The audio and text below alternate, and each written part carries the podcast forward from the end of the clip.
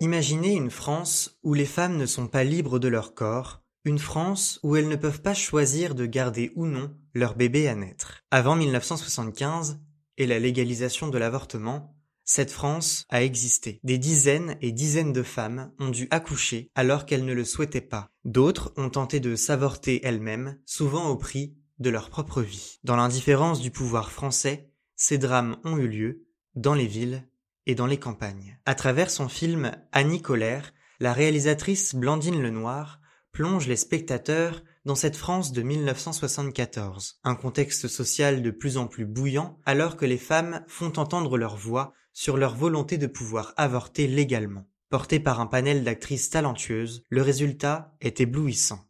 Les projecteurs d'écran s'allument lentement.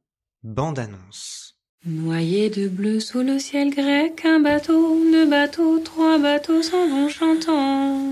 Griffant le ciel à coups de bec, un oiseau, deux oiseaux, trois oiseaux font du beau temps. Le but de notre action, c'est de dire haut et fort que les femmes avortent. Comment tu t'appelles Annie, j'ai deux enfants. Est-ce que t'as déjà avorté Une fois. C'était avec quoi Des aiguilles à tricoter.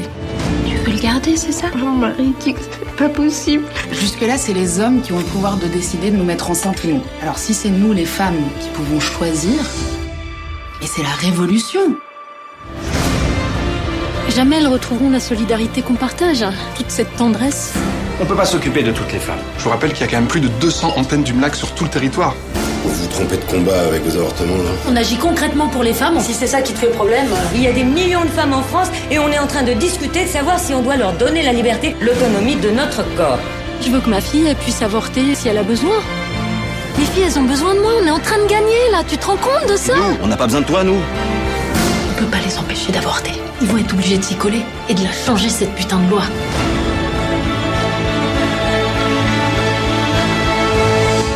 Avortement ou pas, on parle pas de la même manière à une femme qui a les jambes écartées. Et encore, là, t'es en slip.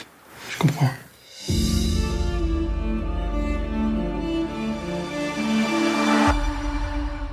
Annie Colère est un très bon film qui coche à peu près toutes les cases. Annie, interprétée par Laure Calamy, est ouvrière et mère de deux enfants. En février 1974, elle tombe enceinte. C'est un accident et elle cherche à se faire avorter. Dans l'usine de tissage de textiles où elle travaille, elle entend par-ci par-là des rumeurs sur un groupe de femmes qui réaliseraient des avortements en secret et gratuits qui plus est. Une des premières scènes du film voit Annie se rendre dans une librairie. Accueillie par la gérante, elle est amenée dans une pièce dissimulée derrière un rideau. Deux autres femmes sont présentes pour la même requête. Annie rencontre Hélène, infirmière incarnée par Zita Enro, et Monique, jouée par Rosemary Stanley, une militante du MLAC, le mouvement pour la liberté de l'avortement et de la contraception. Hélène et Monique prennent le temps d'expliquer aux trois femmes comment vont se dérouler leurs avortements. Cette scène est très bien écrite et bienvenue car elle apporte un contexte nécessaire aux spectateurs. Annie et les deux autres femmes vont être accompagnées par Hélène et Monique, prises par la main, et c'est aussi le cas pour le public. Le caractère artistique et touchant de l'œuvre de Blandine Lenoir se trouve aussi dans son réel travail de pédagogie. Cette transparence sur le déroulé complet du processus de l'avortement est d'autant plus justifiée qu'elle permet aux spectateurs de s'identifier à Annie à ce qu'elle s'apprête à vivre. Les avortements pratiqués par le MLAC se font par la technique de l'aspiration, une technique dont je n'avais jamais entendu parler. Du point de vue médical, Annie Colère se montre très instructif et réussit à ne pas trop en faire. Le film ne repose pas du tout sur l'avis et l'expérience de médecins omnipotents qui chercheraient à imposer leur savoir. Chez Annie, j'ai senti une forme de pudeur qui n'a cessé de se transformer tout au long du film pour finalement disparaître. D'abord effrayée de devoir avorter, surtout qu'elle l'a déjà fait avec des aiguilles à tricoter, elle apprend peu à peu à faire confiance à Hélène et Monique. La scène de l'avortement n'est pas traumatisante ni violente. Annie ne souffre pas longtemps. Surtout, elle est accompagnée par Monique qui lui tient la main et lui chante Les enfants du Pirée, un air bien connu de Dalida. Le moment est suspendu. Annie s'accroche à Monique, fixe ses yeux sur les siens tout en régulant au mieux sa respiration. L'avortement ne dure que quelques minutes, mais est, là aussi, expliqué d'un point de vue médical. Les femmes introduites dans Annie Colère ont souvent déjà connu une expérience d'avortement. Tout ce dont elles ont besoin, c'est d'un cadre apaisé et d'une explication claire sur ce qu'est un avortement, en quoi cela consiste en termes médicaux. Et c'est là toute la prouesse des militantes et infirmières du MLAC. Créer un cocon de bienveillance, d'accompagnement et de quiétude. Avant leurs avortements, les femmes sont inquiètes. Pendant, elles sont rapidement rassurées. La clé, c'est la communication. Ce qui manquait à ces femmes auparavant, c'est qu'on leur explique clairement les ressorts de cette intervention sur leur anatomie. Mais quand une femme s'avorte elle-même, difficile de bénéficier d'une telle explication. Entre la femme allongée et la personne qui pratique l'avortement, la communication est capitale, et le personnage d'Hélène ne le répète jamais assez. Dans son jeu, Zita Enro sait alterner douceur, conviction et fermeté face à des médecins qui prendraient trop de place. Chez son personnage, on retrouve toute la générosité et le sens de l'attention aux autres, typique d'une infirmière. Au-delà du message général de sororité et d'avancée sociale pour les femmes qu'Annie Colère véhicule, le film invite à une sorte de jeu de piste. On suit volontiers le quotidien d'Annie, son chemin vers la vie qu'elle désire. Son avortement est un acte fondateur dans la manière dont elle envisage sa vie. Annie a avorté et ne s'en cache pas. Cela fait partie de sa vie et de son parcours de femme.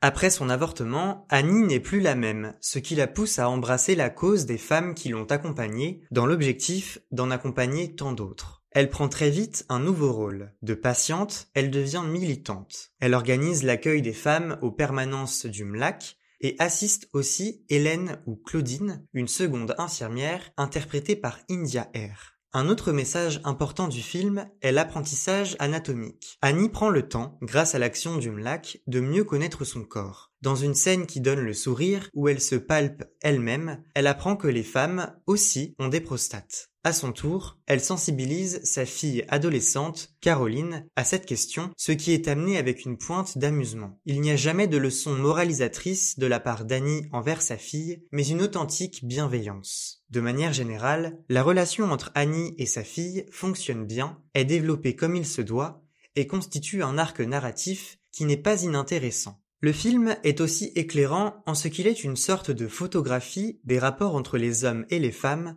en France, au milieu des années 1970. Les hommes sont assez omnipotents à cette époque, ils sont ceux qui sont aux responsabilités en tant qu'hommes politiques, que médecins, que pères et chefs de famille. Pourtant, il n'y en a pas beaucoup dans le film. Annie Colère met avec brio l'accent sur les femmes pour montrer clairement qu'elles n'ont pas besoin des hommes pour s'engager. Le film montre bien toutefois que les femmes n'ont pas encore massivement accédé à ces fonctions reconnues par la société. Un aspect qui illustre notamment ces rapports hommes-femmes, ce sont les relations entre médecins et infirmières. Hélène s'insurge à plusieurs reprises du ton qu'elle juge condescendant et supérieur des deux médecins hommes qui pratiquent des avortements à quelques reprises dans le film. Elle remet en cause leur comportement et leur montre clairement que leur mentalité ne peut plus durer. Une infirmière femme peut faire aussi bien qu'un médecin renommé, voire même mieux quand il s'agit d'un avortement. Un homme est tout de même important dans l'intrigue, le docteur Cheval, incarné par Eric Caravaca. C'est lui qui rédige des ordonnances pour, entre guillemets, autoriser le MLAC à pratiquer les avortements. Le MLAC, justement, je ne connaissais pas du tout ce réseau militant avant d'aller voir Annie Colère. On parle tout de même d'un collectif qui a réussi à s'étendre en France grâce à plus de 200 antennes. Le mouvement est présenté de manière assez développée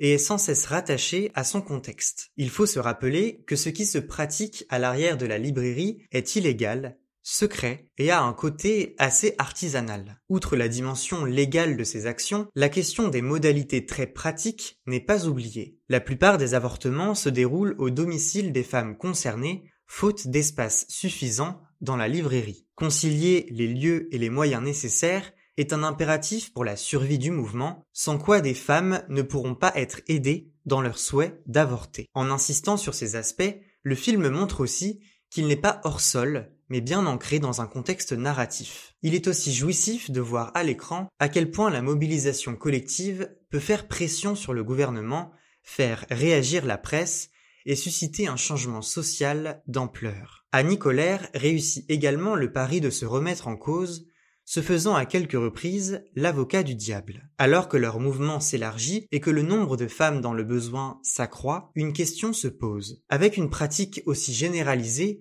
mais non encadrée, le risque n'est-il pas que tout le monde se mette à pratiquer des avortements? Qui doit être autorisé à le faire? Une infirmière peut-elle le faire ou doit-elle toujours être accompagnée d'un médecin? Les réponses ne sont pas toujours évidentes pour tout le monde. Le gros point positif du film, ce sont les performances du casting et principalement des actrices. Les interprétations sont toutes mesurées et appliquées. Laure prend son rôle à bras le corps et se livre avec passion dans la peau d'Annie. Elle maîtrise tous les registres et sait émouvoir aux larmes avant de faire rire aux éclats. Son personnage est tout simplement de l'or pur.